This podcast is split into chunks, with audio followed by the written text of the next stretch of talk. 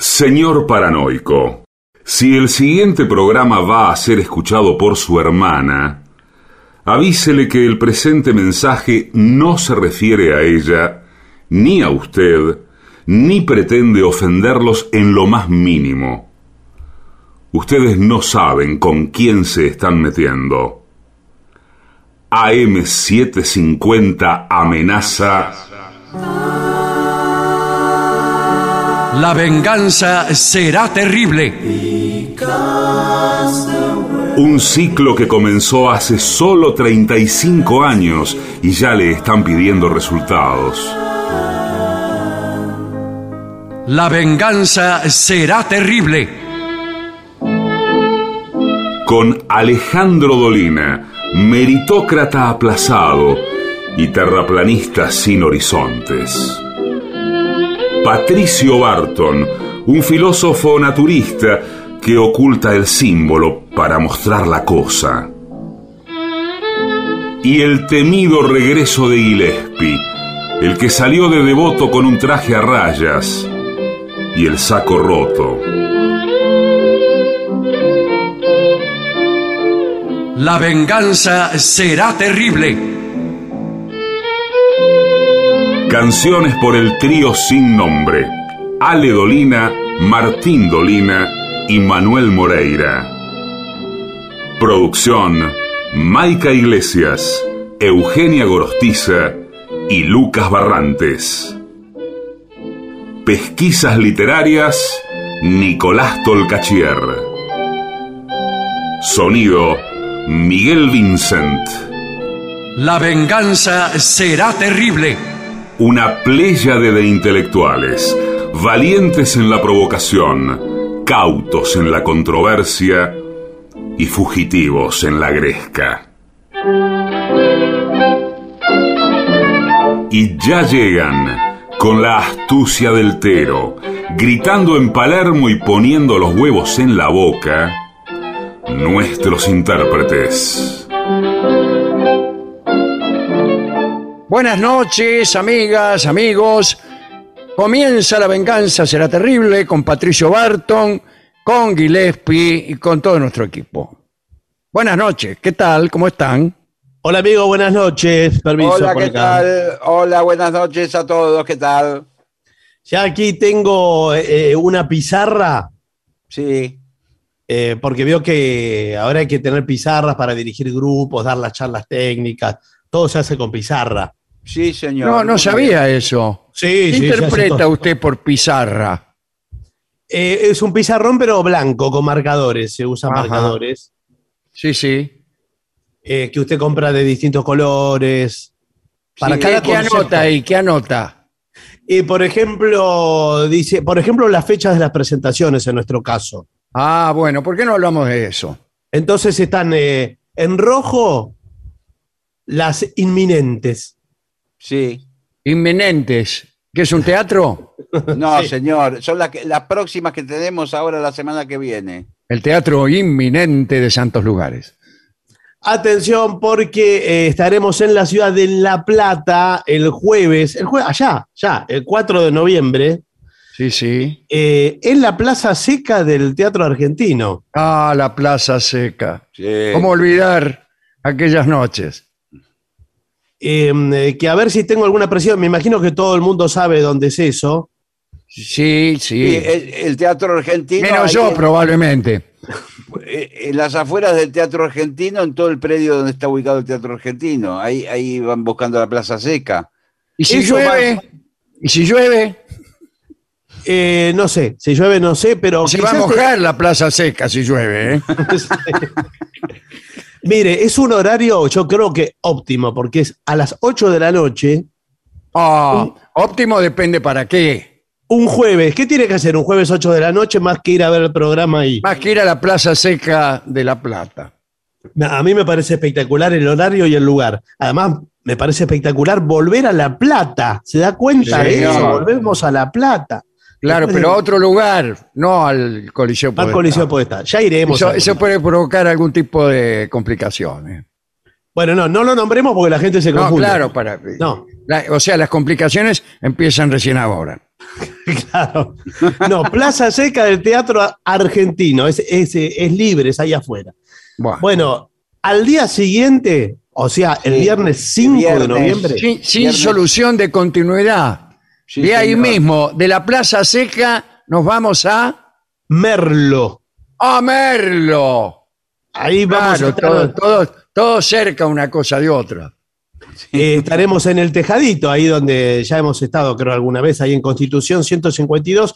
Eso va a ser siete y media de la tarde, Sí. así que los esperamos ahí en Merlo. También eh, es entrada libre y ¿A gratuita. dónde dice cómo se llama el teatro? El Tejadito. Ah, Es el predio El Tejadito, Sí, sí, señor. sí. que es un lugar que parece como una especie de estancia antigua. Sí, muy así. grande. muy y si grande. llueve, Pero de- basta, no va a llover en noviembre, no llueve nunca. Y después el día eh, domingo, 7 esa misma noviembre. semana, el domingo. Son Sí, casi señor. todos días seguidos. Estaremos en la feria de Hurlingham o Harlingham. Sí. Eh, ahí va a ser también 19.30 horas cerrando la feria del libro. ¿En qué lugar de Hurlingham? ¿En la estación? En la Universidad de Hurlingham que está en Origone 151. Eh, eso en un aula. No sé en qué lugar va yo que es en el, au- en el aula magna o Claro, aula de bueno, a lo mejor en el patio de la. ¿Y si llueve? Y si llueve vamos igual, porque le- es- todo esto es por orden de llegada, ¿eh? la gente no tiene que sacar entrada ni nada. No, pero, pero es mucho peor. Porque no, No hay forma de reservar el lugar. No, Usted no. tiene que Tiene que ir y pelear cada lugar a sangre y fuego. Bueno, un rato antes. Entonces, 4 de noviembre La Plata, Teatro Argentino Plaza Seca. Sí, 5 señor. de noviembre, viernes Merlo, ahí en el Tejadito. Y el Sí. domingo en Hurlingham, en la Feria del Libro de Hurlingham, en la universidad, eh, que cierra la feria ese día. Eso es lo que tengo por ahora. No, no quiero ahondar que vamos a ir también a San Martín, a Rosario, Rosario. día 11. Dígalo usted, Gillespie. Sí, a Rosario estamos el jueves 11, ¿eh? la otra semana, Rosario. Y en San Martín el miércoles 11, el miércoles 10, o sea, antes. Ah, mire. Y qué Primero bien. vamos a Rosario, pero un día antes vamos a San Martín. Bueno, muy bien. Todo esto es muy enreverado, pero los oyentes no pueden. Es horrible. Vamos a, a cambiar de tema porque si, si yo fuera oyente ya estaría escuchando a cualquiera. Bueno, pero cada oyente de cada zona va tomando nota. Sí, con Bueno. decir los lugares, después buscan en nuestras redes sociales y ahí está todo más claro. Señores, tengo aquí un tema interesante. 10 trucos probados por la ciencia, atención, ¿eh? Che, para parecer más inteligente de lo que eres. Es lo O que necesitamos. mamerto que escuchas este programa. bueno, No me diga que no es interesante, ¿no? sí, es fantástico porque eh, todos necesitamos eso, ¿eh? me parece. Sí. Y acá Sí. empieza con una frase genial que dice, la inteligencia es muy importante. Y sí. Sí, claro que es importante. pero bueno, que- pero difícil de definir, dice. Yo no creo que Sí. sea difícil de definir, pero bueno. En muchos casos es igual de importante ver cómo la gente inteligente actúa que cómo piensa. Ah, no me diga. No me diga. Evidentemente Ah. el informe lo, lo escribió una eminencia y está arrancando Sí. de menor a mayor con los conceptos. De menor a Claro, mayor. está empezando por los más básicos y equivocados. Sí. Bien, aunque no lo creas, no, no lo creo. La inteligencia solo explica el 20% de tus acciones. Mucho del 80% restante viene de la inteligencia emocional. Aunque, eh, ¿qué sentido tiene explicar nuestras acciones? No, explicarlas. eh, Explicar el sentido. mundo es el asunto de, de la inteligencia, ¿no? Explicar Sí, en qué claro. consiste aquello que llamamos el mundo o la realidad exterior, si es que esto existe. Y esto mejor lo vamos a conseguir con, con la inteligencia que no, qué sé yo, con, con el valor, no sé. Es tan importante la inteligencia emocional, que no sé lo que es, Ujú. que 90% de los mejores profesionistas todo esto para no decir profesionales, Claro, Sí, es verdad. ¿quién es Tienen- profesionista? tienen un coeficiente emocional, el EQ, muy alto.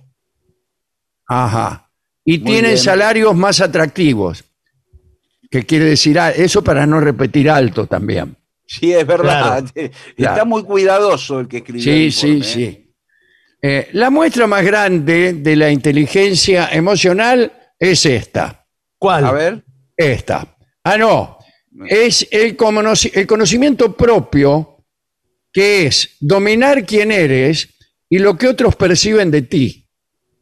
Las personas con alta inteligencia emocional son maestras de la influencia, es decir, pueden alterar su comportamiento para aprovechar lo mejor de cada situación. Claro, Bueno. o sea, están más, más aptos para la simulación, por lo que dice Sí, también. por lo que veo, se trata todo de simular Sí, o- y de o- emocionarse. En todo caso, voy a leer los consejos, Por favor. que son, mira, que son, según veo, tan estúpidos como este prolegómeno, eh, pero muy interesantes. Dice, estamos hablando de pasar por inteligente, no de ser inteligente. No, claro, Sí, lo importante. Vamos a hablar ¿A quién de le importante. interesa ser inteligente? Por Sí, supuesto. es verdad, tiene razón. Eh, primer consejo, usa una inicial en medio de tu nombre. Ah, Claro. mire, no se me había ocurrido eso. Por ejemplo, claro. Juan B. Justo. Muy bien. Sí. John F. Kennedy, Franklin Bueno. D. Roosevelt. ¿Eh? Es un, hay una buena razón para que las personas con una inicial en medio de su nombre sean prominentes en la historia. Por ejemplo, ¿Cuál? Napoleón C. Bonaparte. Sí. Ahora, eh, yo tengo un problema, eh, yo no tengo segundo nombre, ¿qué hago? No, eh, Eh, lo bueno, tengo- bueno, póngale cualquiera. me Mejor lo tengo que inventar, Invéntela, pone, porque pone la que quiere. Sí, claro. claro. No vale poner el mismo, ¿no? No. Resulta que hay una buena razón para que las personas con una inicial en medio de su nombre sean prominentes en la historia. En realidad no tienen una inicial en medio de su nombre, sino entre el nombre y el apellido. Claro. Sí. Si no, usted se, se- se llamaría Francis F. Co. Esa es una inicial en medio del nombre. Bueno, acá dice que la inicial intermedia aumenta tu estatus social percibido y también aumenta las expectativas de tu desempeño.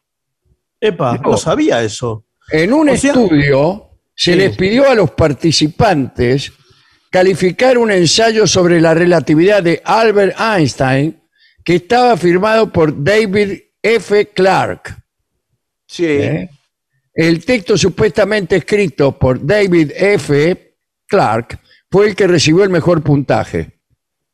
Y el de Einstein no, porque eh, Einstein no Claro, tenía, todo. no tenía inicial en el medio. Fíjese lo que hubiera sido ese tipo Mire, Ah, si hubiera tomado la precaución de poner una inicial en medio de, de su entonces debe ser cierto. Yo le digo que estoy asombrado porque es la primera vez que en este programa damos un consejo tan, tan detallado, tan particular Sí, sí, y, y tan concreto. exacto, porque Y con- concreto, concreto, no hay sí, especulación. No andamos dando vueltas por las ramas. Concreto. Ahora, si usted Sí, tiene sí, la segunda inicial, eh, le van a preguntar, por ejemplo, usted se llama Agustín P. Justo, Sí, Sí. y, y le van a preguntar, ¿la P de qué es? Le van a preguntar. claro. Eh, Y- por eso hay, hay iniciales que no convienen. Por eso le digo que Claro. hay que Sí, sí. inventársela, me Sí. parece. Bueno. eh, tam- también los chistes con las iniciales del medio, ¿no? Sí, por eso. Este, qué sé yo. Bueno, no, no quiero decir ninguna porque todas las que se me ocurren son absolutamente eh, descalificatorias para mi carrera, que terminaría inmediatamente. Bueno, dice, en otros análisis, los participantes formaron equipos. Las personas con una inicial en su nombre eran más elegidas que aquellos que no la tenían. Fíjese, Está- está- ¿eh? Está Mientras tanto, en otras, en otras universidades se luchaba contra el cáncer, contra la escarlatina. Ahí está Fleming, que descubrió la penicilina mientras estos tipos eh, hacían estos estudios, ¿no? Extraordinario. Y además Fleming creo que no tenía tampoco inicial en el medio. Segundo consejo. El primero hay que ponerse la inicial. Haz gráficas. Haz gráficas. Sí, Una investigación de la Universidad de Cornell, sí. Sí, es una de las mejores, me parece. Cornell sí, sí. Saavedra. una, una de las más renombradas, Sí. sí, sí, sugiere que las personas tienden a creer más en la información que venga acompañada de gráficas. Claro, usted hace todos los cuadros sinópticos, todo Cuadros eso. sinópticos, llaves, paréntesis. Las tortas, vio las tortas sí, de. tortas, sí, distintos colores. Sí. sí. En uno de los estudios, los participantes leyeron la efectividad de una medicina para la gripe. Y un reporte contenía una gráfica y el otro que había no. El 96% de los participantes creyeron más en el documento con el detalle gráfico. Mire, Así que la próxima vez que prepares un documento, agrégale una gráfica. No tiene que ser compleja, pero tiene que estar ahí. Por ejemplo, si a usted su novia le pregunta, ¿cuánto me amas? Claro, usted dice. sí. Usted le dice mucho, eso no significa nada. No es nada. En cambio, si usted eh, hace una gráfica eh, Sí. con, un, con un- con un círculo y con porciones de su amor repartidos, madre, padre, este, Ah, ah, es así que se reparte, no es. claro, y novia, ¿Cuánto ocupa novia? novia ocupa alrededor del 70%. Eh, es Ah, muchísimo. bueno, y, al novia- resto- y su Pero novia le va a creer, le va a creer por más mentira que sea. Claro, porque usted tiene otra torta para su madre que también. Tiene- dice. claro, tiene una torta para su madre, otra para su Claro. padre, Y así. para otra novia que tiene por ahí. Claro. Todas dan 70%. Y todos le creen. En cambio, a su vecino, Jaime Rodríguez, Sí. ni, si- ni sí. siquiera tiene inicial en el medio, que no, que es muy sincero, pero no eh, acompaña de gráfica sus declaraciones, nadie le cree nada y le llaman No. el mentiroso. Porque además dice, te quiero hasta el cielo, dice él. Claro. Eso es algo totalmente. y, y le salen con el cielo. ¿Qué significa el cielo? Claro, ¿qué es? Claro. Bueno. Eh, o sea que hay que hacer gráficas. Continuamos con otro consejo. Deja esa cerveza. Ese- este es un consejo eh, que tiene su sentido, ¿no? ¿Cuál Sí. cerveza? ¿Por qué dice esa? Bueno, sin embargo, no es porque quienes beben tienden a tener un juicio dudoso. Un estudio conjunto de la Universidad de Michigan y la de Pensilvania, o sea, No, dos universidades por falta de una, se unieron en esto, eh, impresionante. se unieron, unieron los esfuerzos, eh, reveló que tan solo ver a alguien con un trago en la mano es suficiente para hacerlo ver menos inteligente. Sí, señor. Preferible Claro. que esté tomando un café o, en última instancia, una- un vaso con agua. Claro, si Einstein se, se hubiera presentado a demostrar su teoría de la relatividad con un, con un vaso de cerveza en la mano, eh, no le hubieran creído. Bueno, no sé cerveza, pero mire que yo creo, puedo disentir con el informe un poco. A ver, sí, a creo, ver. cre- creo que es indispensable hacerlo.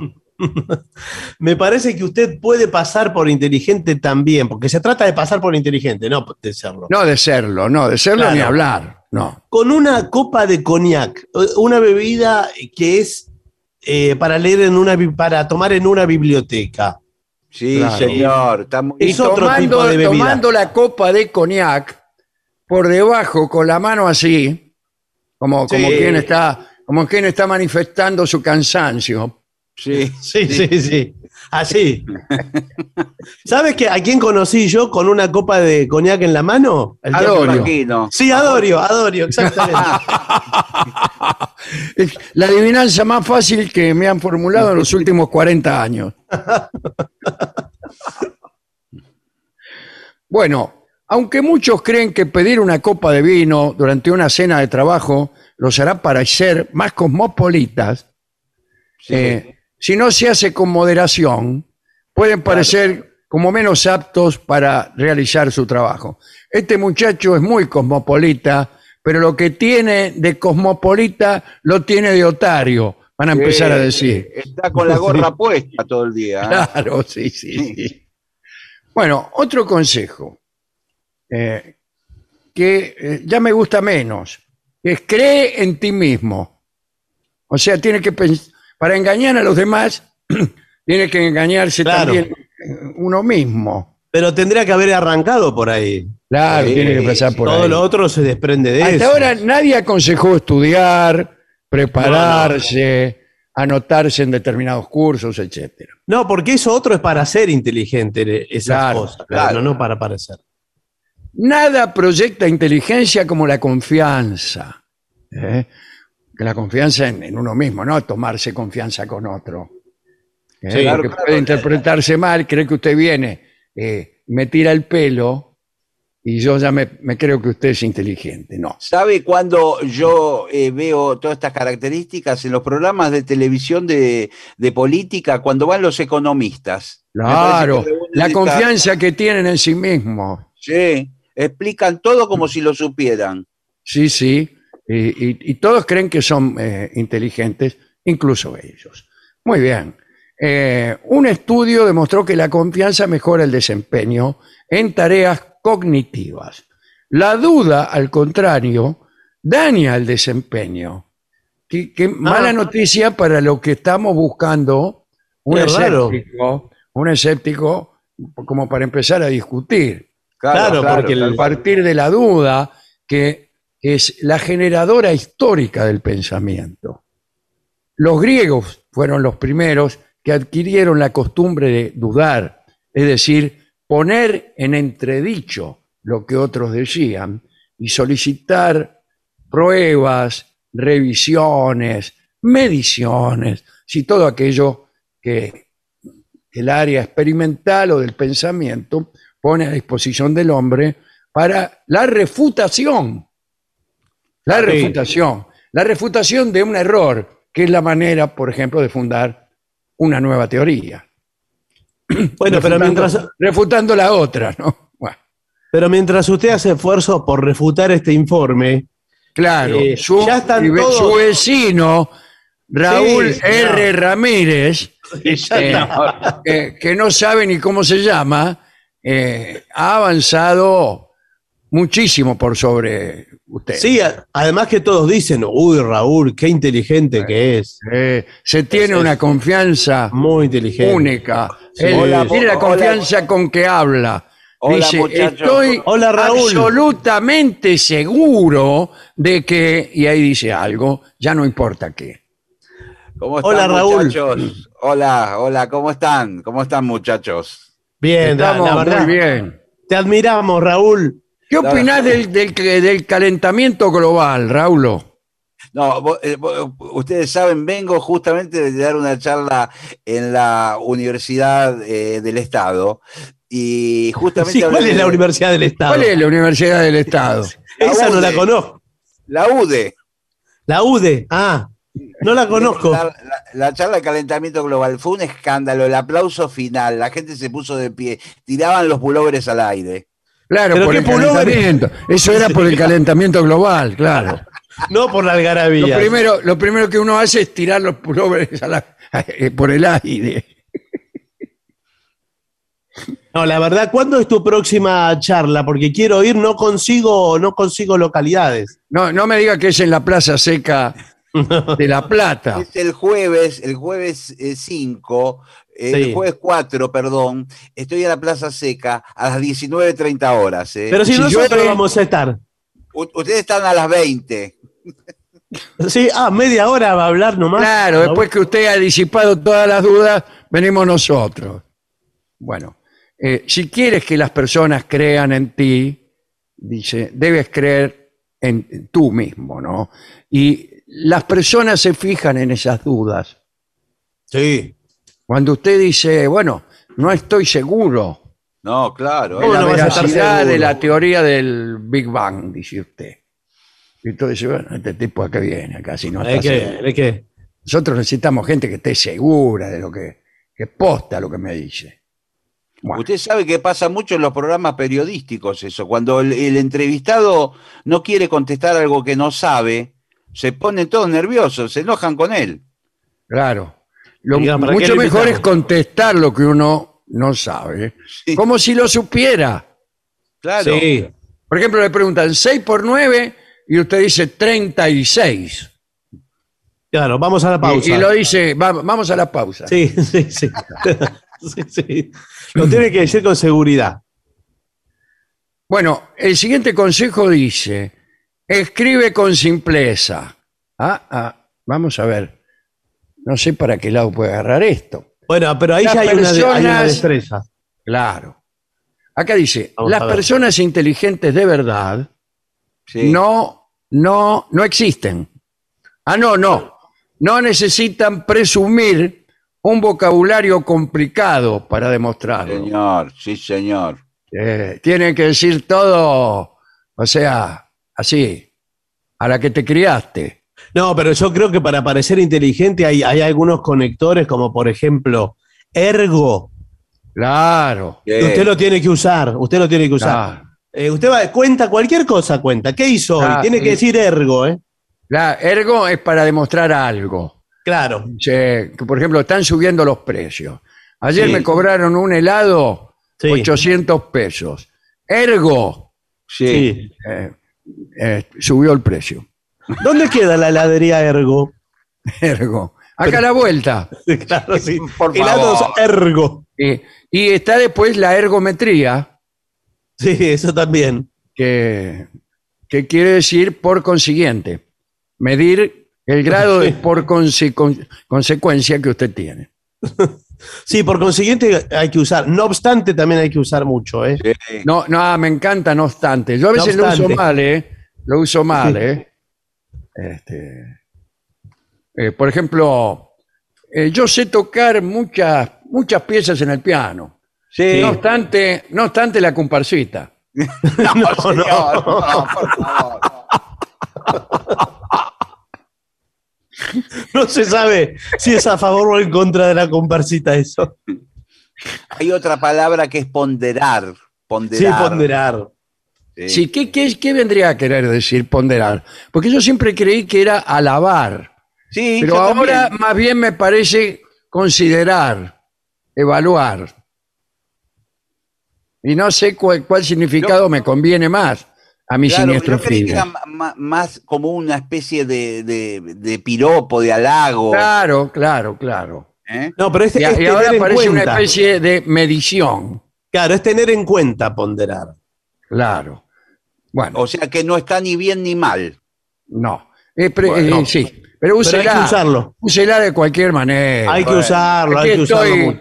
aquí estoy, este, ya lo ve, ponderando, ponderando el cerco. Sí, sí, lo vemos. Eh, dice, la verdadera inteligencia habla por sí misma, o sea que habla sola.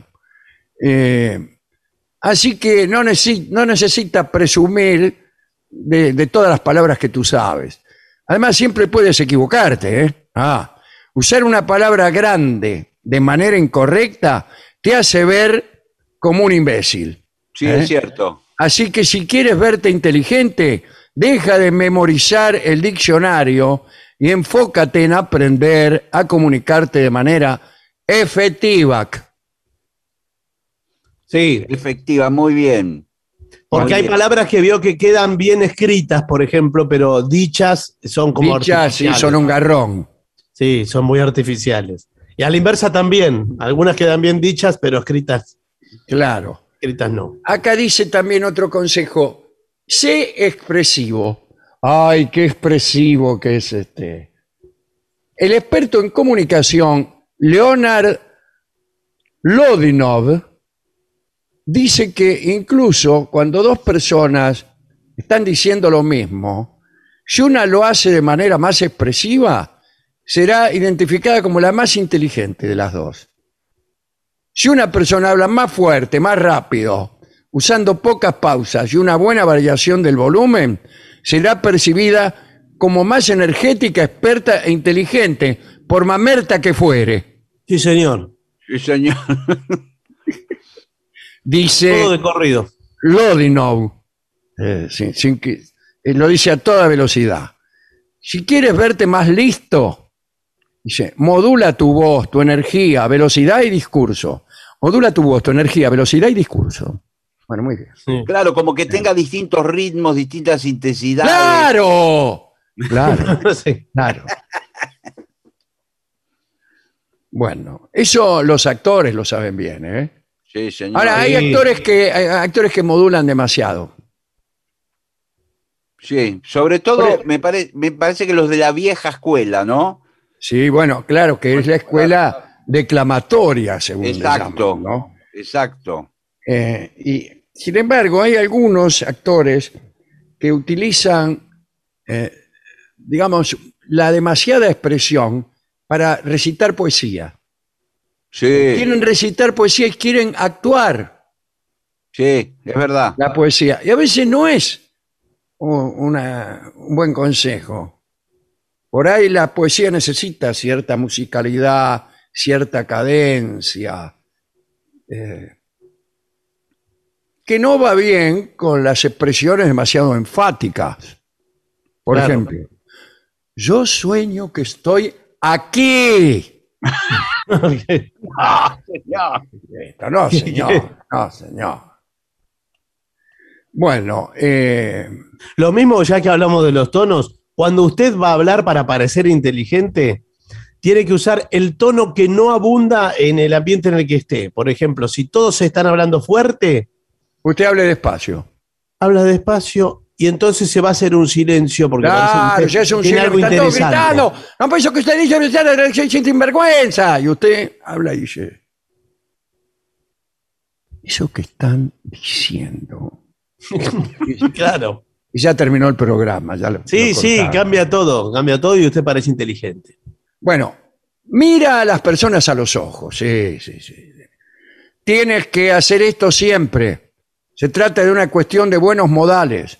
Además, le hace, te hace parecer más vivo. Sí, sí. Eh, yo a los piolas los reconozco porque me miran a los ojos. Un estudio de la Universidad de Loyola, ya casi Bueno. no quedan universidades para Sí. estudiar medicina, por ejemplo. Bueno, encontró el estudio que las personas que intencionalmente manejaron su contacto visual con otras personas eran calificadas como extremadamente listas.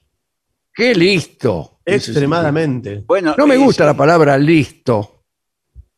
Lo que No, sí es pero cierto Es muy, muy a la mexicana, eso y muy a la traducción del inglés. ¿Qué Sí, tan aquí listo parece- se cree, amigo? Sí, acá parece piola el, el listo, ¿no? Piola. Vivo no está mal. ¿no? Vivo igual también. me parece Astuto, que astuto está lindo también. sí. Pero piola es lo que usamos nosotros. ¿Qué, qué eso? Piola. Ahí está. Bueno, ahora es preferible que mire a los ojos y no que esté esquivando la mirada y mirando para otro lado todo el tiempo. Sí, señor, la mirada huidiza del que tiene algo que ocultar. Exacto. El, el- el profesor está dando una clase y, está, y no mira a los alumnos. Sí, ¿Cómo claro. puede ser?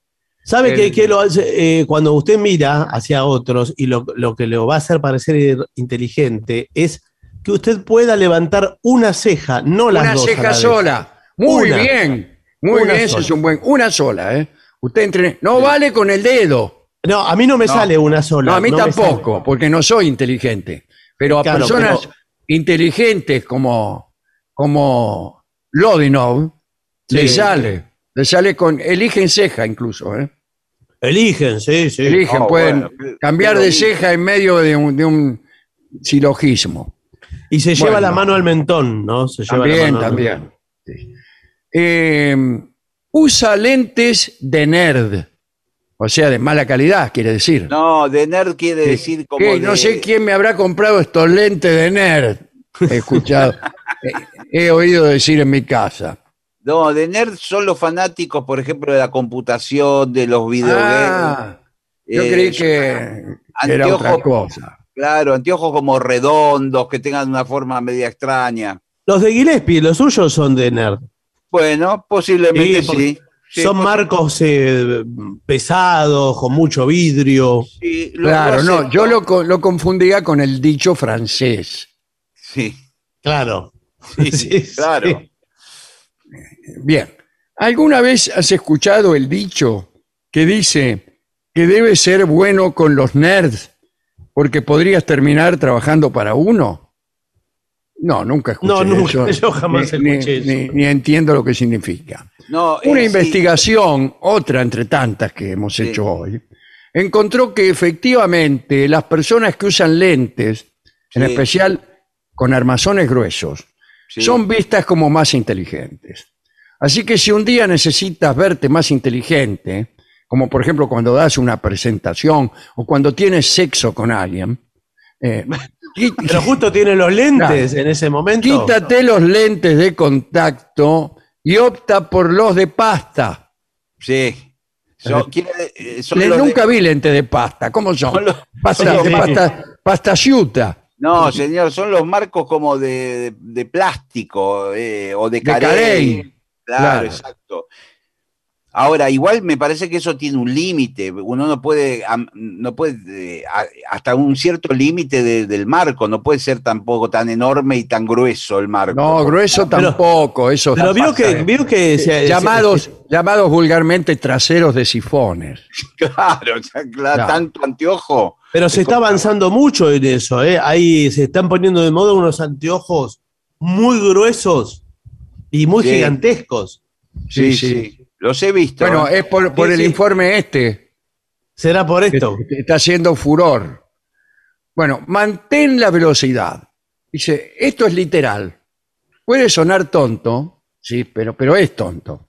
Es un estudio de la Universidad de Boston, Massachusetts, Sí. eh, donde se demuestra que tenemos la tendencia a atribuir mayor inteligencia a las personas que operan a la misma velocidad que los demás, basados en atributos como la conciencia, el conocimiento del mundo, en fin, la atención. Si quieres verte más listo en una palabra, deja de perder el tiempo, y- pero también deja de correr a todos lados como un robot. Usa una velocidad promedio. Ah, muy bien. Qué raro ese. Es ese muy concepto. raro, muy raro e incomprobable. Sí, Bueno, acá raro. ya empezamos a desbarrancarnos. Vístete para el éxito. Claro. eh. Muchas investigaciones han demostrado cómo influye la ropa en la percepción de la gente. Vestirte bien te hace ver más inteligente y reporta un beneficio de la gran siete. Eh, bueno, mientras que mostrar mucho distrae tu mente y centra la atención en tu cuerpo. Atención, las damas que, que vayan a dar examen, Y claro. que pretendan mostrar su inteligencia y, y establezcan una competencia con su propia belleza corporal. Claro, claro. Tampoco tienen que mostrar demasiado en esa Así instancia, es. ¿eh? no mostrar Así tanto. ¿Sabías que el cómo te vistes también no se dice vistes, se dice viste? No, No, pero esto sí se dice viste. Esto de vestir, vestir, claro. Ah, no ver. Bien. Eh, ¿Cómo te también vistes influye cómo te en vemos. cómo te desempeñas. Cómo te, Sí. Dime cómo te vistes y te Sí. diré cómo te desempeña. Somos como nos vestimos, somos la ropa. Somos, la ropa. que usamos. Sí. Somos nuestros calzoncillos. Eh, un estudio de la Universidad de Northwestern, Yes. o sea, del noroeste, vaya a saber de dónde, Sí. descubrió que hacer que las personas usen batas de laboratorio provoca que aumenten su concentración. Mirá ¿Para qué? eh, para cualquier cosa, por ejemplo, para descubrir microbios. Sí, eso. pero si usted, por ejemplo, es pianista, se tiene que concentrar en la No, partitura. claro, no. Bueno, se va a poner una una bata blanca. Hoy en día los mejores pianistas Sí. que se visten de farmacéuticos. Yo no lo vi, señor. La verdad que no, no vi pianistas vestidos de farmacéuticos. Bueno, eh, vístete para el éxito. Este punto no debería ser sorpresa, pero ya me lo dijo eso. Bueno, se lo digo de nuevo. Vestirte bien te hace ver más inteligente, mientras que vestirte mal, no. En conclusión, A ver, redondeando todo esto. El coeficiente intelectual, el IQ, se fija a una edad pequeña. De pequeño. Claro, desde chico. Usted a los siete años ya le, le pueden calcular el IQ. ¿Y ya eso queda o se puede Y eso mejorar? no cambia más. No, No cambia, cambia más. más. Oh. No, por más que usted estudie, que ser, no, no cambia. Pero sí puedes alterar cómo las otras personas te ven, incluso lo que te están haciendo el estudio. del IQ. Claro. Si el pibe va todo vestido de punta en blanco, ya le ponen más puntos. Claro. Recuerda, en el mundo real la percepción es la mitad de la batalla. Bueno, ser es ser percibido, decía el obispo Berkeley. Sí. Me, me resultó interesante este informe para calcular un poco en qué mundo estamos viviendo, ¿no? Sí, Sí. totalmente, sí, señor. Muy bien. Sí, sí. Pero bueno, nunca había escuchado lo de la segunda inicial del nombre, eh, la verdad. Y eh, eso me me pareció llevo ese dato. lo más novedoso, así como Sí. lo más estúpido Sí. de todo el informe, ¿no? Pero qué bueno, qué bueno, qué bueno fijarse en la inicial del medio. Muy impresionante. Hay incluso en los Estados Unidos eh, muchas iniciales que pocos conocen, cuyo, cuyo verdadero significado pocos conocen. Ahora, ¿Cómo? no se me viene a la memoria ninguna. Ah, Pero de alguna, de alguna celebridad. de alguna celebridad, sí, sí, sí. que en el medio, en vez de ser un nombre, era como un sobrenombre o algo. No, eran nombres no usuales o que por ahí Claro. no, no, este, no eran tan conocidos. Ahora lamento esta impuntualidad de la memoria. Ahora, a los efectos de parecer inteligente, está bien la inicial de un segundo nombre, pero no un alias, como puede ser eh, si yo me pusiera. Bueno, eh, eh, Heribert Wells. ¿Qué? eh, no, bueno, tampoco me acuerdo cuál era la inicial del medio, pero sé que era poco conocida. Heribert C. Wells. Pero Bueno, le decía que vale la inicial, pero no un alias, porque si yo me pongo No, no, no, no. Patricio no. La Mosca Barton, Claro, uy, cómo Eh. me gusta. Sí, sí. Sí, sí. No, ahí ya no le da fama de inteligente. no, no. Le, le da de otras cosas, le da de por ahí de pesado. Sí, sí, sí. Claro, claro. Eh, Por ejemplo, el pesado. Claro. Carlos Pesado Rovirosa. Claro, claro. Martillo, por ejemplo, también. eh, martillo. Martillo Hammer. Señores, vamos a ver qué opina de, de todas estas cosas nuestra calificada audiencia. Bueno, veamos mensajes que han llegado al WhatsApp de los oyentes, que es 11 11, quise decir, 6585 5580. Nos escribe Lucho de Morón, ¿eh? Y dice, tengo 34 años y me gustaría que Alejandro toque un poco de lo que vendrá, de Aníbal Troilo. No, no es de Aníbal Troilo. Bueno, Lo que vendrá es de Astor Piazzolla.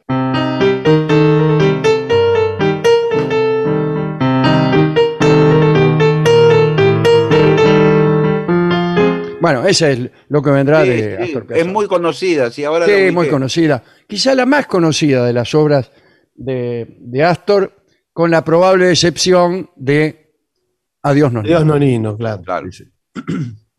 ¿Qué más tenemos? Eh, Diego de Santa Fe dice: Cumplo con mi deber de oyente de saludarlos y felicitarlos por el programa y comentar el tema de moda que disgusta a Alejandro eh, respecto al sándwich de banana. Sí, ¿qué pasó? Dice: Bueno, que efectivamente parece que sí, que existe, dice. Sí, Para luego claro pasar al motivo del mensaje. Dice, aquí los esperamos dicen Santa Fe, creo que es probable que vayamos a Santa Fe también, ¿eh? Eh, con buenos pescados y cerveza, aunque el río Paraná está casi seco. Le mandamos un gran saludo, gracias. Soy Lucas de Carlos Casares. Estoy restaurando un monumento a Roberto Mouras, ídolo de, de- de Carlos Sí, Casares, ¿no? un gran Sí, señor, piloto. claro que sí. Mientras los escucho a ustedes por Spotify. Me gustaría pedirle a Ale trío alguna versión de la, de la canción La Saeta. Sí, sí, la cantaba Serrat, ¿no? Bueno, dale. Buenas tardes. Eh, habían mencionado una web para reservar el nuevo libro de Alejandro. Por favor, pueden compartirla por acá, Nelson. Mire, dos recomendaciones. Una ingresa a nuestras redes, que es La Venganza Radio. Ahí hay un link directo. Usted pincha y entra. Y si no, Sí. En, el, si- en el sitio de Planeta, que es planetadelibros.com.ar. Sí, ya está. eh, el libro ya está siendo fabricado, ¿eh? Así que algunos Sí, libros ya existen. las imágenes. Y en, en muy pocos días ya estará en la calle, pero eh, usted lo puede pedir por preventa, siguiendo unos protocolos que ignoro meticulosamente. Dale. Es muy gordo, lo vi muy pesado el Es libro. gordito, sí, es gordito, sí, es ¿eh? gordito. Salió gordo. Bueno, lo mismo acá. No dice quién es, bueno, pero dice lo mismo alguien que oculta su nombre. Dice que está muy feliz por saber que eh, muy pronto podrá leer un nuevo libro escrito por mí. Bueno. No, aquí apareció el nombre, ¿eh? Resultó ser. eh, resultó ser Lautaro de Santa Fe. ¿eh? Bueno, dale. Nos escribe Fabián, que es el taxista de Montevideo. El único que hay, sí, sí. Sí, señor. Y buscó información acerca del chifrijo, que es eh, un platillo costarricense conocido desde los años 90 en bares, cantinas y restaurantes. Y me gustaría compartir acerca de la mandrágora, planta nombrada siempre por el negro, Sí, que claro. son, pla- son plantas cuya raíz detenta la forma de un cuerpo humano, con extremidades, rostro y facciones humanas. ¿Eh? Sí, se, de- se decía que cuando uno eh, arrancaba la, ma- la mandrágora de la tierra, eh, la planta gritaba también, ¿no? Sí, Mm. señor. Y servía para, nombre, para toda clase de hechizos, gualichos. Claro. Bueno. Hola compañeros de la venganza, soy Pablo de Barracas. Te tengo que dar una noticia buena y una mala. La mala es que Vega no está más en la calle Esmeralda. Es más, no quedó ninguna sastrería. Ah, La Mondiale, Thomson y William, Albion House, Muñoz, Modart, Remian, Wellington, Belfast. Yo añadiría Rocha Casimires. Eh, la buena es que los quesos triangulares envueltos en papel dorado tan difícil de abrir, ahora vienen en un pote de plástico. ah, bueno. Eh, recordaré por enésima vez el jingle de Rocha Casimires. Si, si usted quiere hacerse un traje y precisa un casimir, váyase a elegir el suyo, donde le voy a decir. Contesta el tipo. Sí. No preciso su consejo con respeto al Casimir, pues yo tengo propio gusto en cuestiones de vestir. Váyase usted de aquí y cómprelo donde quiera. Yo iré a Rocha Casimires a mirar sus diez vidrieras. Qué bárbaro. Mire, una pelea era el, el jingle. Bueno, eh, ¿qué más? Acá Guillermo, el colectivero de Barracas, dice, por el pelo de una rana peluda, pude comprar, comprar un par de entradas para la función de Avellaneda. Butacas separadas, pero butacas al fin. Parece que no hay, no hay butacas contiguas. eh, Ah, No, por el sí, yo. oro. sí, nos Buenas vemos noches, día 13. Vengadores. Habla Nico de La Plata. Quiero preguntar si volverían a hacer radiocines como lo hicieron hace algún tiempo. Encontré algunos capítulos muy buenos en YouTube. Sí, eh, efectivamente hay capítulos muy buenos, pero no, no. El- la- las formas que reviste la radio actual no nos permiten a nosotros hacer las inversiones que son indispensables para hacer esos radiocines, fundamentalmente en tiempo y en contratación de cantantes, músicos, actrices y actores. Dale. Buenas noches, soy Mariano de Malargüe y quería felicitar por la hermosa versión de High and Dry que tocaron en Mercedes. Eh, muchas gracias, me hicieron muy feliz. Bueno, eh, acá dice, Alejandro, ¿por qué no saluda a mi marido, Pablo Visser, por su cumpleaños? Los sigue hace 29 años. Gracias y éxitos con el nuevo libro. Gracias. ¿Qué más? Aquí, mire, eh, dice, hola Vengadores, Rogerio de la Plata. Les queríamos contar que mi compañera Laura obtuvo la licencia de conducir gracias a los consejos que dieron ustedes. Por supuesto. Dice, Sí. mire, eh, a modo de agradecimiento dejamos un tip para recordar todo lo que hay que hacer antes de emprender un viaje, eh, que puede ser el último. Cuando se sube al auto hay que pensar la sigla ASH, asiento, cinturón, espejos. Bueno, gracias. Por favor. Querido negro, qué lindo es escucharte. Me gustaría que hablaras de algún ajedrecista. Algunos combinan perfectamente una vida heroica con la lucidez del pensamiento, ¿no? Kornoy, Capablanca, Naidorf, sería un placer. Otros han, eh, han tenido mala prensa, ¿no? Con respecto a su personalidad, como eh, Bobby Fischer. Eh, en fin, pero hemos hablado mucho de ajedrecistas y los hemos nombrado alguna vez a casi todos ellos. A los, a los argentinos, Naidor, que era polaco, ¿no? Pero que Sí. estaba nacionalizado argentino. A, a Roseto, que era el papá de Cecilia Roseto, que fue eh, Héctor Roseto, un, un gran ajedrecista. Erix eh, Elis Cassis, era un gran ajedrecista. Muchos habían venido de Europa em, huyendo, de la guerra y se radicaron aquí y tuvieron muchos alumnos. Oscar Pano.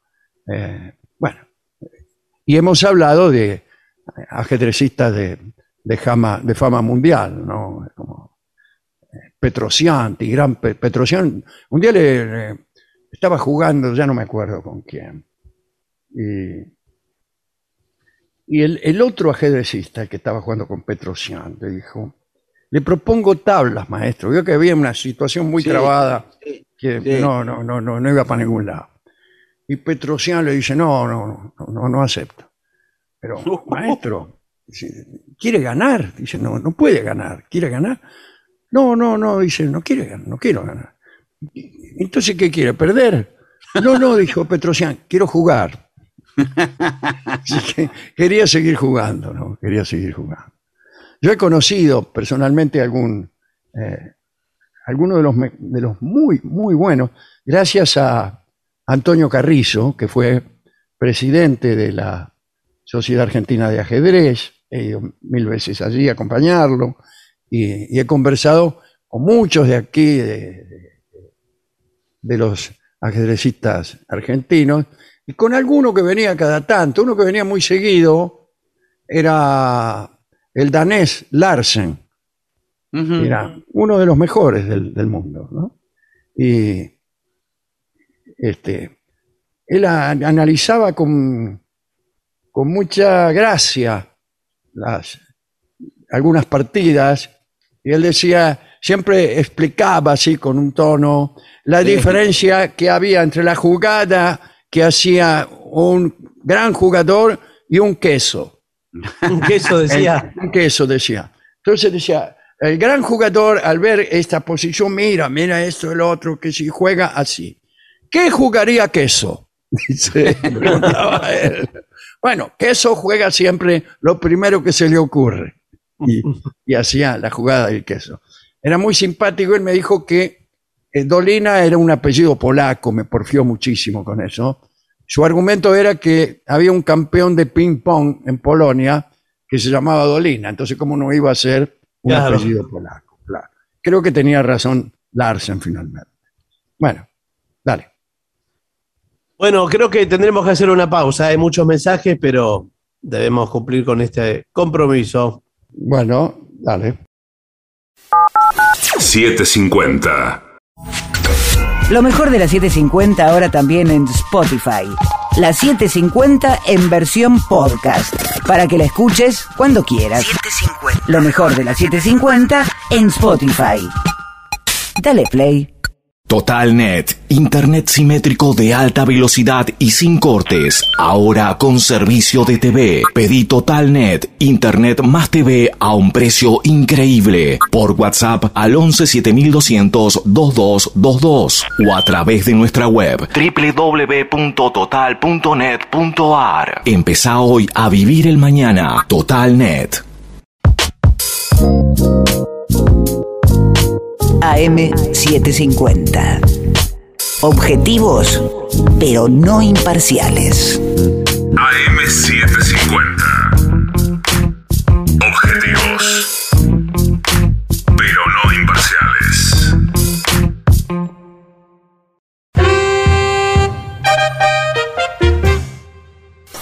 Siete cincuenta.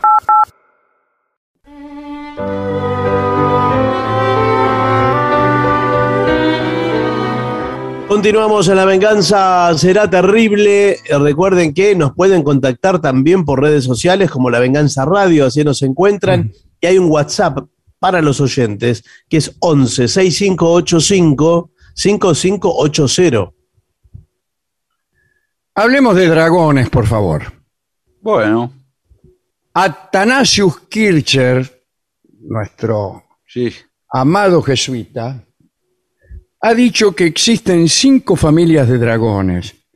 El Draconis teutónica, que está en Alemania y Escandinavia. El Draconis galli, que anda por Francia, Italia y España. El Draconis albionensis, que es el de Gran Bretaña. El Cappadociae, que es el dragón mediterráneo. Y el Draconis sinoensis, que es el asiático. Kircher indicó la inexistencia de dragones americanos. Escribió también, dice, puesto que los animales de este tipo en su mayoría buscan sus guaridas y lugares de sustento en profundas cavernas, he considerado propio incluirlos bajo el título de bestias subterráneas. Distingo dos clases, agrega Kircher con y sin alas. En su libro Mundus Subterraneus cuenta una historia sobre una lucha entre un dragón y un caballero llamado Gocione en la isla de Rodas en el año 1349. Describe al monstruo con el volumen de un caballo, con el, el cuello largo y la cabeza de serpiente con oreja de mula. Sí. Tenía también alas azules, pero avanzaba casi siempre corriendo. Volaba apenas unos metros. Gocione, para ganarle en la lucha, quiso imitar al dragón. Construyó un armazón de estopa y compró un caballo y dos perros ingleses que metió dentro del disfraz y así practicó distintos ataques durante dos meses. Cuando el dragón apareció, solo debió exhalar, según Kircher, sus alientos mefíticos para que el caballero cayera exhausto, es decir, no, no pudo hacer nada el tipo. Unos esclavos lo salvaron y lo llevaron inconsciente a la ciudad. Cocione no se atrevió jamás a luchar contra aquel dragón ni, ni contra ningún otro. Borges cuenta en el libro de los seres imaginarios que el dragón posee la capacidad de asumir muchas formas. En general se lo ha imaginado con cabeza de caballo, cola de serpiente, grandes alas laterales y cuatro garras, cada una provista de cuatro uñas. Se habla asimismo de nueve semblanzas. Sus cuernos se asemejan a los de un ciervo, su cabeza a la del camello, sus ojos a los de un demonio, su cuello al de la serpiente, su vientre al de un molusco y así ad nauseam. Eh, esta, esta manera de crear monstruos es antes que ninguna otra cosa aburrida. Sin embargo, eh, se dice que cada dragón, y esto no es tan aburrido, tiene una perla que cuelga de su cuello y que es emblema del sol. Y en esa perla está el poder del dragón. Si se la quitan, es Listo. inofensivo. Sin embargo, los más eh, habituales cuadros de dragones lo presentan con un cuerpo voluminoso con aspecto de reptil, garras de león, alas de águila, etcétera, etcétera, pero fundamentalmente cubiertos de escamas y lanzando fuego por la boca. Para la cultura occidental, estas bestias representaban el mal, devoraban a la gente y custodiaban tesoros en el fondo del mar o, en las entrañas de la tierra. Algunas veces eran carceleros de hermosas doncellas a las que se debía rescatar. Su presencia, especialmente en vuelo nocturno, presagiaba guerras, epidemias y otras calamidades. La leyenda occidental del héroe matador de dragones ofrece numerosas versiones. Ahí está San Jorge, ¿no? Siempre representado en un caballo blanco y con una lanza. El relato aparece en la época de las cruzadas, cerca de Libia, donde vivía un dragón enorme que aterrorizaba a todos los pobladores y que exigía primero ovejas, después muchachas, Mm. todo para saciar su hambre, dice aquí, ¿no? Todo se complicó cuando le tocó a la hija del rey, porque el soberano se negó a otorgar semejante tributo y los pobladores que ya habían entregado en muchos casos a sus hijas se rebelaron contra el rey. Eh, y al soberano no le quedó otra alternativa que aceptar el sacrificio y llevó a la muchacha al dragón. Fue en ese momento cuando apareció San Jorge eh, y atacó a la bestia y la atravesó con su lanza. Después ató al dragón y lo paseó por la ciudad, en un gesto Sí, más de compadre que otra cosa. señor, claro. Eh. Algunos dicen que la persecución de dragones se producía porque sus cuerpos proporcionaban recursos mágicos. Quien comía el corazón de un dragón conseguía el don de la profecía. Aquel que comía la lengua de un, de un dragón, me imagino que tendría el don de la elocuencia, y la sangre de aquellas bestias proporcionaba a quien con ella se bañaba la invulnerabilidad. Por ejemplo, la sangre del dragón Fafnir confirió al héroe Sigfrido la invulnerabilidad. Pero cuando se bañó con la sangre del dragón, no advirtió que tenía una hoja pegada en la espalda. Oh, Y en ese punto desprotegido, su enemigo, Hagen, lo hirió y lo mató. ¿no? Eso de tener una hoja pegada en la espalda pero cómo no sin se darse uno cuenta, es propio de Roñoso, disculpa que se lo diga, con perdón de, de Siegfried. Bien. El dragón de China era considerado un animal benéfico. Vivía en el cielo, era presagio de buena suerte, excelentes cosechas, y en el centro y norte de la China eran considerados como divinidades de la lluvia, que regaban los arrozales y con su aliento formaban nubes. Fei Ling, el que controlaba los vientos del que hablábamos ayer, ¿no? No era más grande que un tigre. Era un dragón, pero dragón así, eh, medio, medio chico. Los dragones chinos podían brillar en la oscuridad o también hacerse invisibles.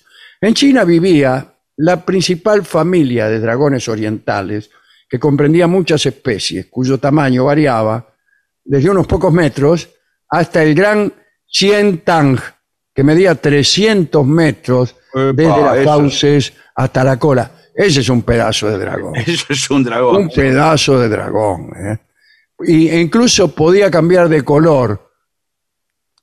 Eh, cuando nacía era rojo, pero después eh, adoptaba el color que quería. Las primeras crónicas históricas le llegaron a atribuir la paternidad de los primeros emperadores. Durante siglos, esto lo recuerda Borges, el dragón fue emblema imperial en la China, es el trono del dragón, ¿no es cierto? El rostro del emperador es el rostro del dragón. Para anunciar que el emperador había muerto se decía que había ascendido al cielo montado en un dragón. Como dijimos acerca de Tang, los dragones chinos solían adoptar diferentes colores. El negro para la destrucción. Ah, según lo que iban a hacer, Ah, se ponían de ese color. Claro. Negro para destrucción, amarillo para la muerte, azul para anunciar el nacimiento de un gran personaje. Así cuando nació Confucio, allá por el 550 antes de Cristo, los dos dragones de este color volaron sobre la casa en la que se produjo el acontecimiento. Imagínense, ¿no? Los poetas de Grecia y de Roma también hablaron de dragones. Se creía que eran capaces de entender y transmitir a los mortales los misterios del mundo. En otro orden, Homero, en su descripción del escudo de Hércules, dice, lleva el horror escamoso de un dragón con los ojos torcidos que miran de soslayo y lanzan fuego reluciente. Hesíodo, al describir el mismo objeto, el escudo de Hércules, agregó, la boca estaba llena de dientes que dibujaban una hilera blanca, pavorosa e inaccesible. Bueno. En los mitos está Carnavón, el rey de los jetas. Qué lindo, el rey de los jetas, no me diga que no es el unfa puro. Sí, Che, Mostaza, vos sos el rey de los jetas. sí. El rey de los jetas es un tipo que vive de manguear, justamente Sí. de jetear. Ahí está el verbo jetear. Bien. Eh, sin embargo, Carnavón recibió hospitalariamente a Triptólemo y, y Triptólemo estaba al servicio de Demeter, recorría la tierra en un carro tirado por dragones para dar a conocer a los hombres el cultivo del trigo. Después, bueno, Carnavón se enojó con Triptólemo, mató a uno de esos dra- dragones, pero no importa. Lo que queríamos decir es que era una especie de carro cultural. Contemos, para terminar, que otro de estos seres, de estos dragones de la Grecia clásica, se llamaba Pitón. Hablamos de él hace poquito. ¿eh? Parece que cuando Apolo decidió fundar un santuario al pie del Parnaso, cerca de Delfos, encontró al borde de una fuente un dragón que exterminaba tanto a los animales como a los seres humanos. Apolo lo mató a flechazos. ¿Eh? Sucedía que Pitón, al ser hijo de la tierra, pronunciaba oráculos. Por eso, antes de instalar su oráculo en Delfos, Apolo tuvo que eliminar a Pitón, tal como hemos contado la semana pasada. Bueno, historias de dragones, historias de, dragones que siempre son interesantes. ¿Qué canción podemos utilizar para ilustrar estos pequeños relatos? A falta de dragones, aunque hemos tenido canciones de dragones, nosotros hemos compuesto algunas para algún radiocine o algo así, pero me gusta el camaleón. Es como aludiendo a esa facultad que tenían los dragones de Kircher Sí. de pintarse de determinado color según la tarea que fueran a aprender, a emprender, ¿no? Sí. Según la ocasión. según la ocasión, según la ocasión. Así que vamos a escuchar a Chico Novarro en su obra El camaleón.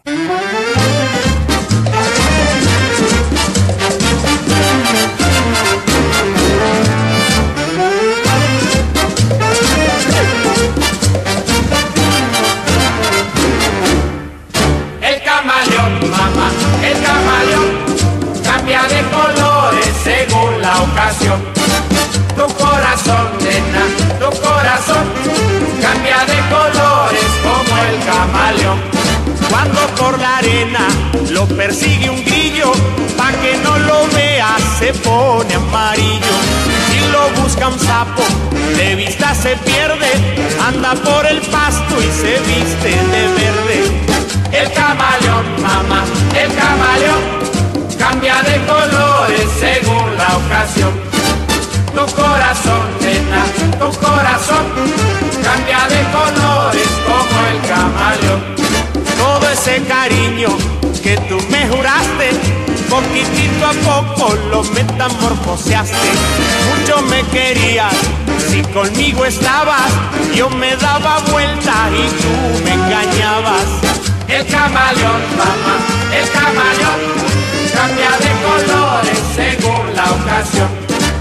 Tu corazón, nena, tu corazón, cambia de colores como el camaleón.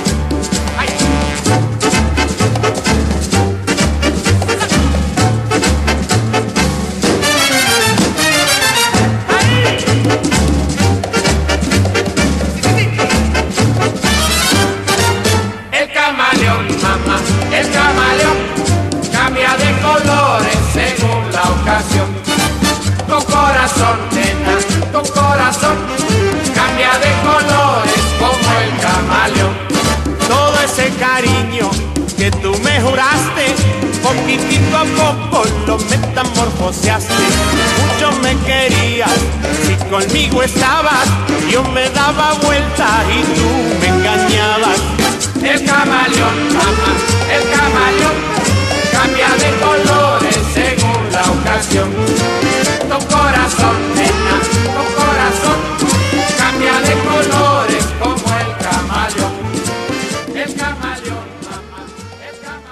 Era Chico Novarro, en La venganza será terrible, el camaleón. 750. AM750. Objetivos, pero no imparciales. Tenemos jardines en marcha. Tenemos mejores aulas. Tenemos refacciones y nuevas instalaciones de luz, gas y agua. Tenemos escuelas nuevas. Tenemos 3.200 escuelas a la obra. Gobierno de la provincia de Buenos Aires. 750.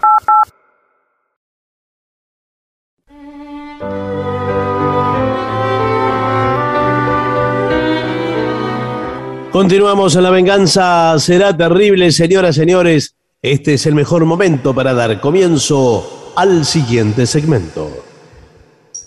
¿Cómo ocultar las imperfecciones de tu casa? Sí. Un informe extraordinario. Es decir, ¿cómo se puede hacer para que no se noten los defectos Claro, de nuestra casa? claro, porque uno Hoy sabe. estamos, sí, hoy estamos todos con la apariencia, ¿no? Eh, El- siempre, este es Sí, el programa sí, es así. eh, Sí. de las apariencias. Sí, sí. Todos los que escuchan este programa saben para qué lo escuchan. Para aparentar algo que en realidad no sucede. Claro. Para aparentar que amamos cuando no amamos. Para aparentar que no amamos cuando amamos. Para aparentar que somos altos cuando somos bajos. Que somos extranjeros cuando somos argentinos. Que somos buenos cuando somos malos. Que somos pobres cuando somos ricos. Y todo así por el estilo. Es decir, eh, digamos, es el. La manera en cómo funciona el mundo es esa. Sí. En este caso, se trata de ocultar las imperfecciones de tu casa.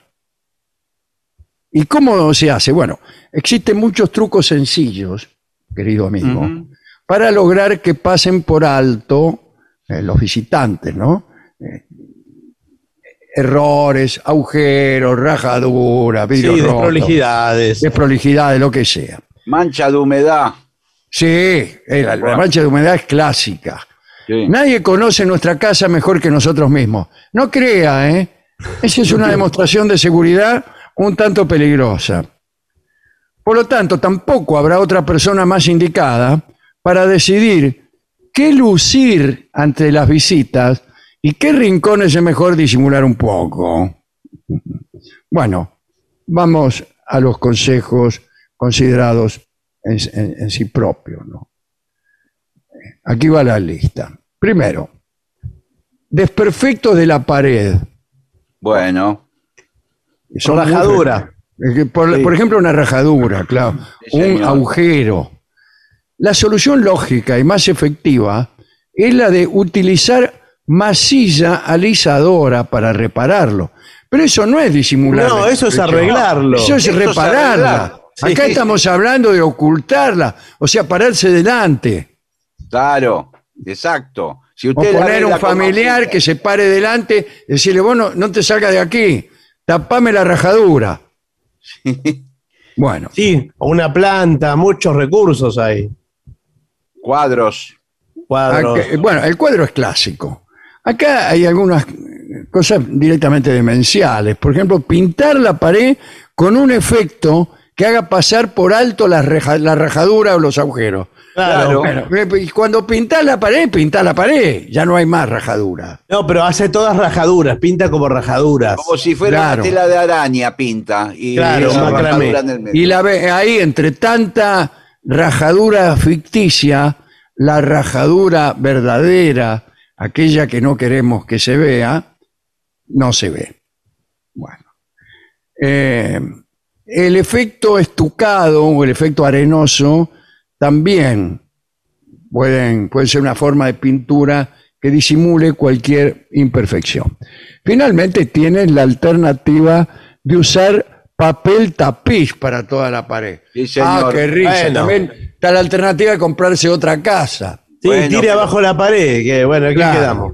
Qué Pero este, este es un truco que antiguamente se usaba en esas casas que había mucha humedad, las querían vender, les ponían todo empapelado en las paredes. Claro. Después, a, a los dos meses, ya el empapelado estaba, ¿sabes qué? No, no, no existía más, se, se descolgaba de golpe. Se hacen los globos. ¿Cómo desapareció el empapelado, no? De las casas. En un tiempo estaba muy de moda, ¿eh? Sí, en los 70. Muy de moda. Sí, sí, sí. Sí, sí. Bueno, eh, ¿cómo disimular cosas tiradas por todos lados? Ah, eso es extraordinario. Sí, y a ver cómo se hace. Espero Porque- que no diga juntándolas, porque Claro. Tirando más. dice, ¿a quién no le ha pasado que llega una visita sorpresa y sale corriendo a ocultar el desorden? ¿Eh? Para afrontar este traumático momento, es primordial contar con mucho espacio de almacenamiento. Eh, bueno, Ah, sí. ah. Eh, Sí, me parece es bueno que pienses en tener, mire, este es el colmo del roñoso, que pienses en tener un armario de más cuando planifiques tu hogar. Un armario de más para tirar la mugre cuando viene gente, señor. Claro, es como hay- tener una alfombra para poner abajo la, la roña. Este es mucho peor que el tipo que, que se bañó en sangre de dragón y Sí. se olvidó, eh, La- dice que la le hoja. quedó una hoja pegada. Ahora, Sí, qué, yo- qué lindo, qué rápido abre el armario ese y empieza a patear todas las cosas. Patea la todo para adentro. en dos Ahí no minutos le- tiene que tener ni estante ni nada del armario. Claro, Claro. pero cuidado porque ese armario, después usted va a buscar cosas, se va a ir llenando de cosas. Sí, pero se supone que usted cuando se vaya a la visita va a sacar las cosas y las va a poner en su lugar. Sí, ¿O pero así no vale. O Ah, ni no, siquiera eso. No, ni siquiera eso, si no, no vale. Buah. Para mí una forma de disimularlo es el ambiente que está muy lleno de cosas eh, puede estar desordenado, no hay problema. Pero si usted tiene pocas cosas, eh, se nota mucho el desorden. Si esto no es posible, es decir, si usted no tiene un, ro- un ropero de más, intente dejar cajoneras disponibles. La palabra cajonera siempre me produce oh, Sí. un cierto prurito. La Eh. cajonera tropezó. Sí, sí, sí. Un ciego rifa cojines. Bueno, para afrontar eh, en condiciones eh, estos, estos eh, eh, ocultamientos rápidos, hay que tener también un presupuesto, ¿no? Hay que tener un presupuesto. Sí, O igual sea, le digo. ser roñoso no es, no es gratis, no. Hasta ahora No. no, disimuló nada, ¿eh? Hasta ahora no está disimulando mucho. No, todo Acá guarda. repite, repite en las paredes rayones en la pared. Rayones, rajadura, agujero, lo mismo, señor. Sí, señor, claro. Buah. Y acá recién aquí hablan del cuadro. Dice, una foto familiar, un diploma, cualquier cosa. No hace falta que me esté di- diciendo ¿qué puede ser el cuadro? Un paisaje, Sí. un retrato.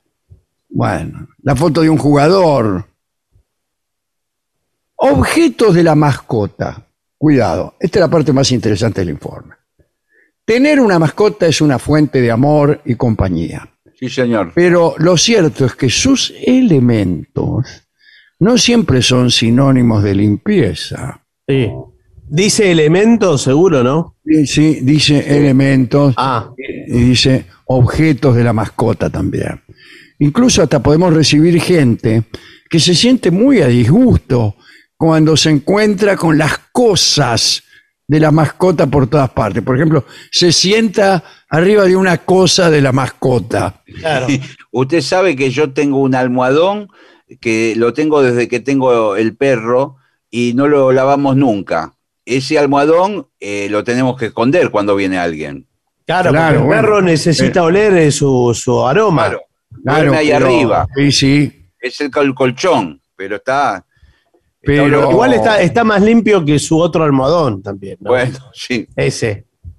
Este, bueno, los juguetes de las mascotas, eh, las comidas, y, y vamos, hasta los, las heces. Sí, las sí. heces de la mascota. Sí, señor, dígalo, Eh, muy bien. No te preocupes, dice. ¿Y cómo que no me preocupo? Escóndelos. Escóndelos. Bueno, pero la mascota tiene que estar educada para. Claro, y prepararse para, para, eh, para ese movimiento que hace usted al esconderle los juguetes y, y cosas que la mascota tanto necesita, ¿no?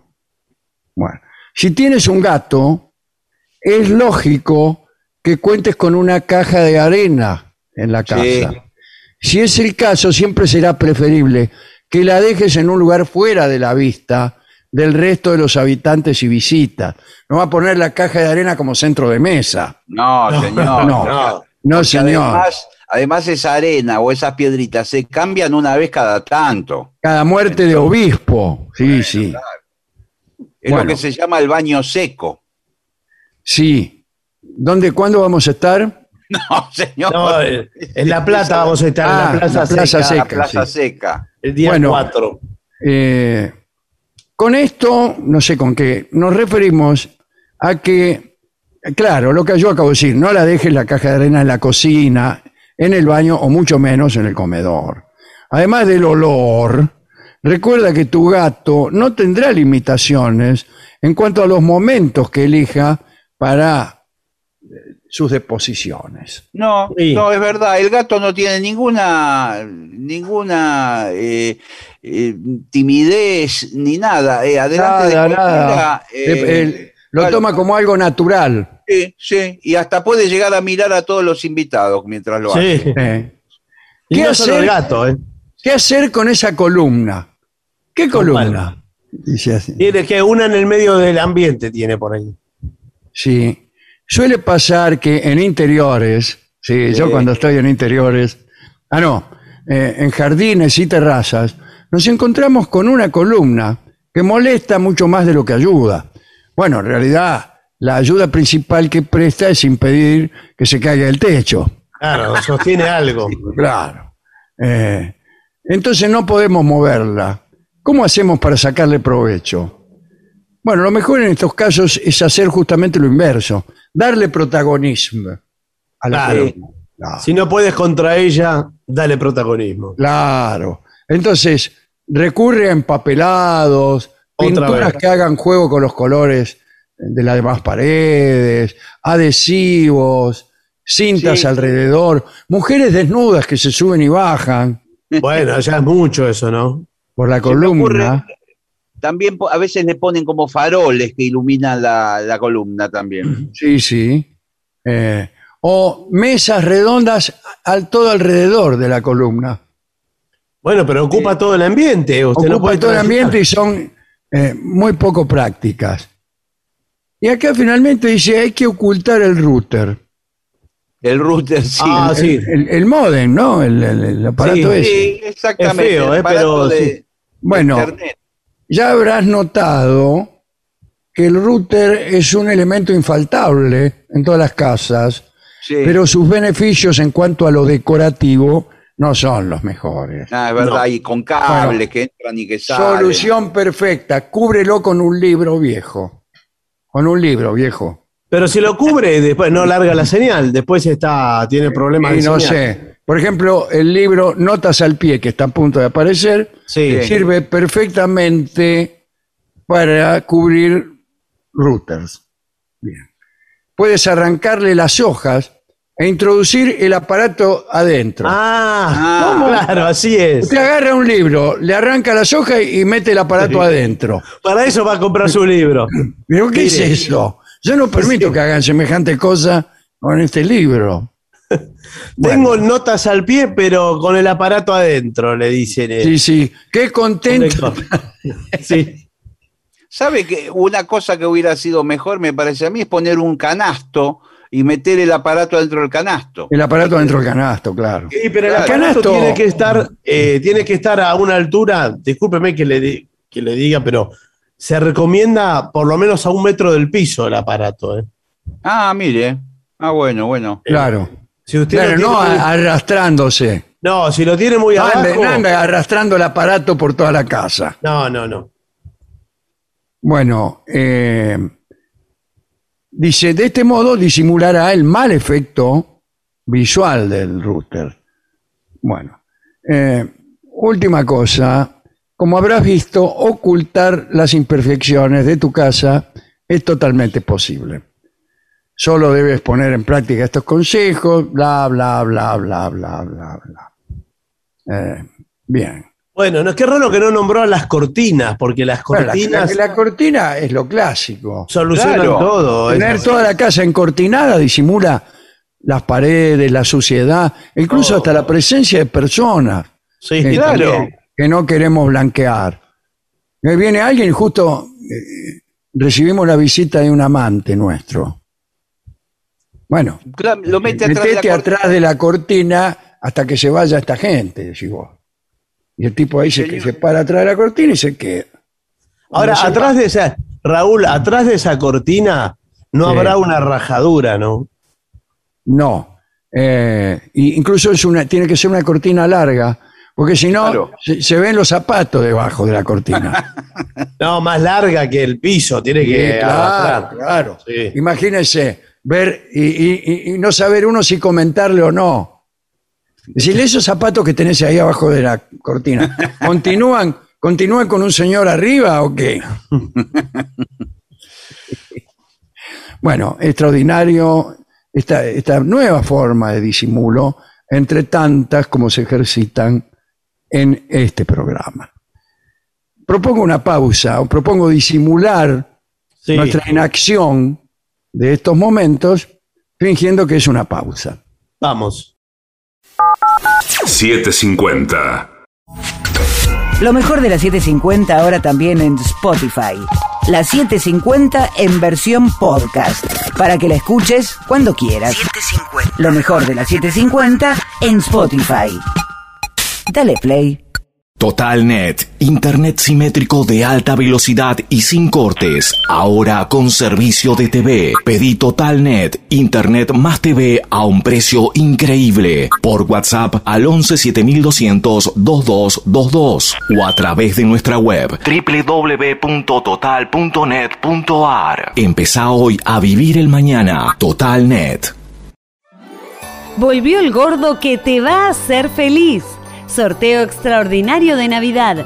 Más de 173 millones de pesos en premios. Sortea el 23 de diciembre. Lotería de la provincia. Gobierno de la provincia de Buenos Aires. 750.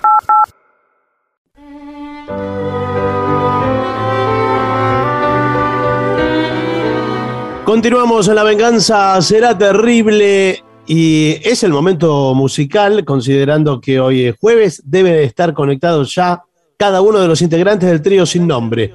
Por ejemplo, Martín Cacodolina, Manuel Moreira y el licenciado pentacadémico Ale Dolina. ¿Están allí? Estamos. Buenas noches. ¿Cómo andan? ¿Qué tal? Muy bien. Muy bien. Ya estamos confundiendo un poco a los oyentes con esta mixtura de programas presenciales con público y programas virtuales, eh, cada uno en su casa. Es la idea, es la intención. Sí, Para variar. la idea es causar una especie de confusión general. Sí, es una versión boutique y, una ver- y ot- y otra, que no sé cuál, cuál sería. Bueno, ¿cómo está el trío? Muy bien. en Muy bien. momento. Bien, Bueno, con, me calor, con un poquito de calor.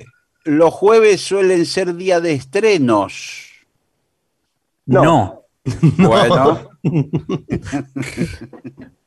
Perdón, yo, yo puedo hacer una pregunta impertinente. Vi una sombra, una sombra cruzar por la sala de Manuel Sí, señor. con una pizza en la mano.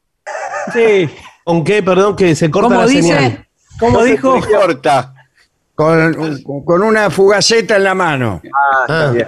Sí, Ah. sí, pedimos, pedimos acá. Más vale fugaceta en mano que Una fugaceta rellena. horneándose. Que 100 volando.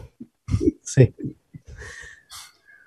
Eh, Morena, si usted sigue Si quieren- comiendo si pizza, quieren- acá, no, es que si quieren pueden venir, los invito. Es Tengo que sí, fugaceta. es que eh, Sí. evidentemente eh, está, no queremos molestar a- Claro, en esa, no, por favor. en esa Claro. cena No. quizás romántica con, con uno de Claro, porque músicos. sabemos cómo, cómo terminan las historias que empiezan con alguien que trae una pizza. Sí. Sí, claro, porque vimos pasar la sombra de la pizza, la vimos entrar, pero no la vimos salir, o sea que todavía Claro. Suele pasar. qué Era que una- me están haciendo quedar. Era una grande. Sí, era una grande, una grande, y son las, las que más nos gustan. No quiero decir el- la marca, pero Claro. la que, la que queda cerca de su casa, Ale. Ah, sí, bueno, sí. sí. Ah, esa es muy, muy suculenta. Sí. No, no diga la marca. O sea, No diga. ¿Sigue, ¿Sigue estando el barcito ese en el Sí, claro. Pero Ah, va a estar por, por siempre. Para no, No, decir no, de- para siempre. No, de- no hablamos de la pizzería ya, eh, hablamos No. de otra cosa. De las Ah. chicas de Suculenta, que es un barcito muy lindo en una esquina. Le mandamos un beso. Bueno, eh, Bueno, a vengan, ver, el a trío, bueno, el aire es de ustedes, hagan lo que quieran. Sí, ya lo hemos aprovechado muy bien, así Sí. que eh, vamos a tomarnos aún más tiempo para decir que trajimos una canción que creo que hicimos una sola vez. Una sola vez, hace muchos años. Sí, sí, y no la volvimos a hacer y por algo debe ser. Eh, Claro. ¿De qué grupo? ¿De qué Pero- artista? Y en estas semanas, adivine, ¿qué, qué sucedió? García. Por supuesto. Sí, sí. claro, Eh, Muy ¿Y quién bien. más? ¿Y quién más? claro. Y puede Ah, ¿Algo de. Cerugirán? ¿Algo de Cerugirán? No, No. No, antes. Ah. Antes. Sui Generis. Ahí va. Sí. sí. Eh. La canción es Bienvenidos al tren. Ah, sí, sí. Coge tus cosas y largo de aquí. Bueno, hasta luego. Hasta luego.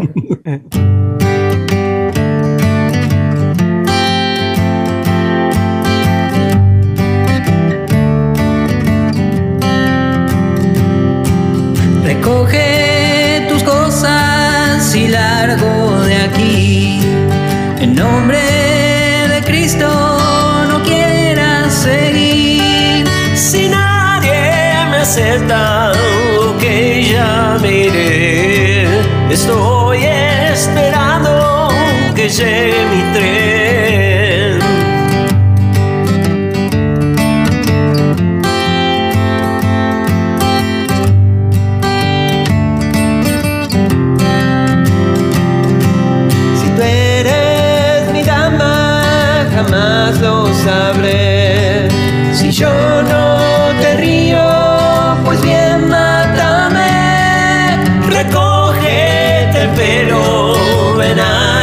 Estación.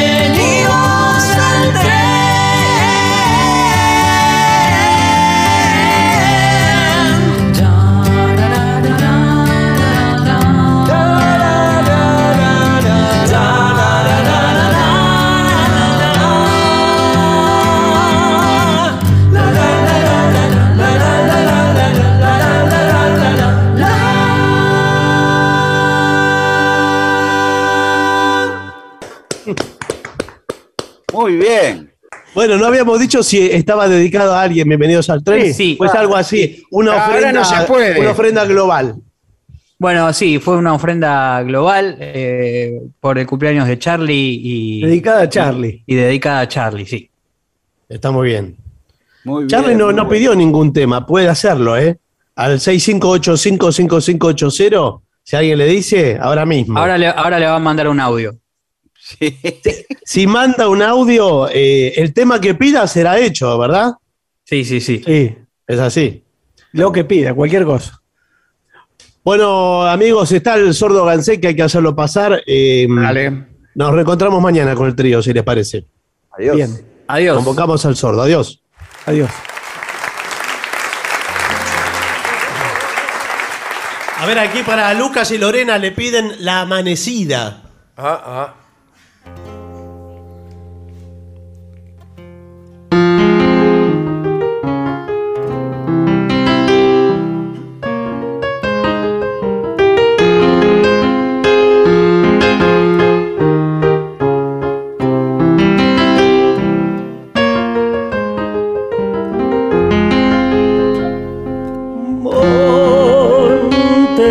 Soledad.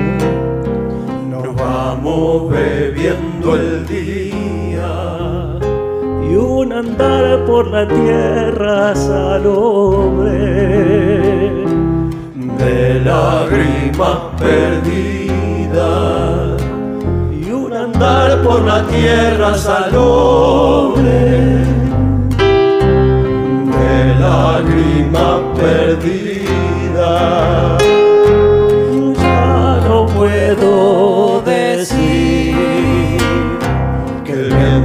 Viento expande horizonte ni acercar la mañana a mi boca.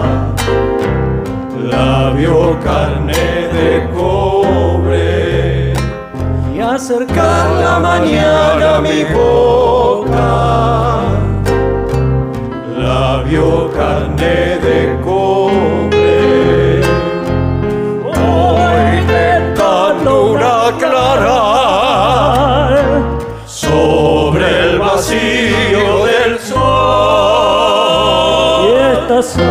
Que canta y te nombra. Me llora entre las manos y esta samba que canta y te nombra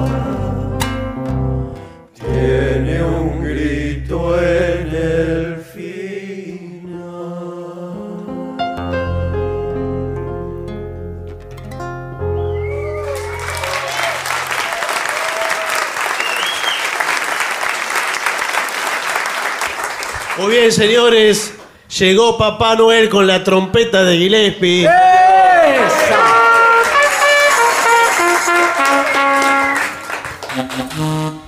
¿Qué va a hacer? Miren lo que es este Habían pedido en la semana Sentimental Over You. Sí. Mi bemol mayor.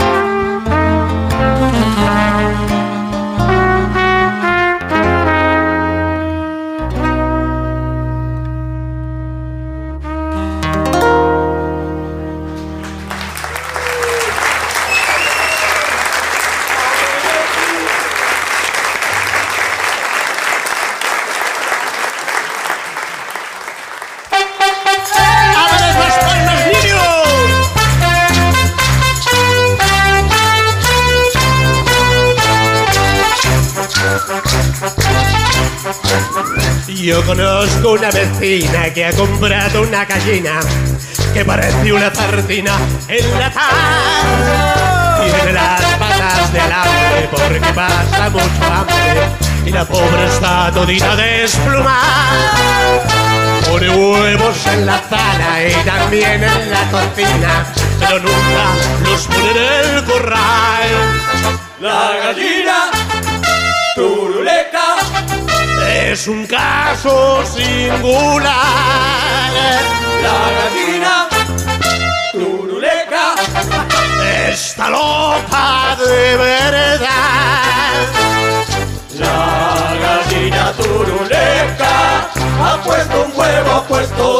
puesto tres. La gallina turuleca ha puesto cuatro, ha puesto cinco, ha puesto seis. La gallina turuleca ha puesto siete, ha puesto ocho, ha puesto nueve. Upa con la gallinita, déjenla la pobrecita, déjenla que ponga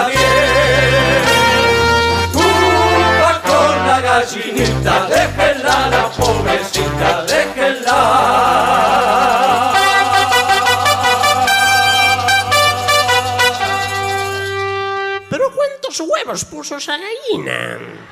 Que ponga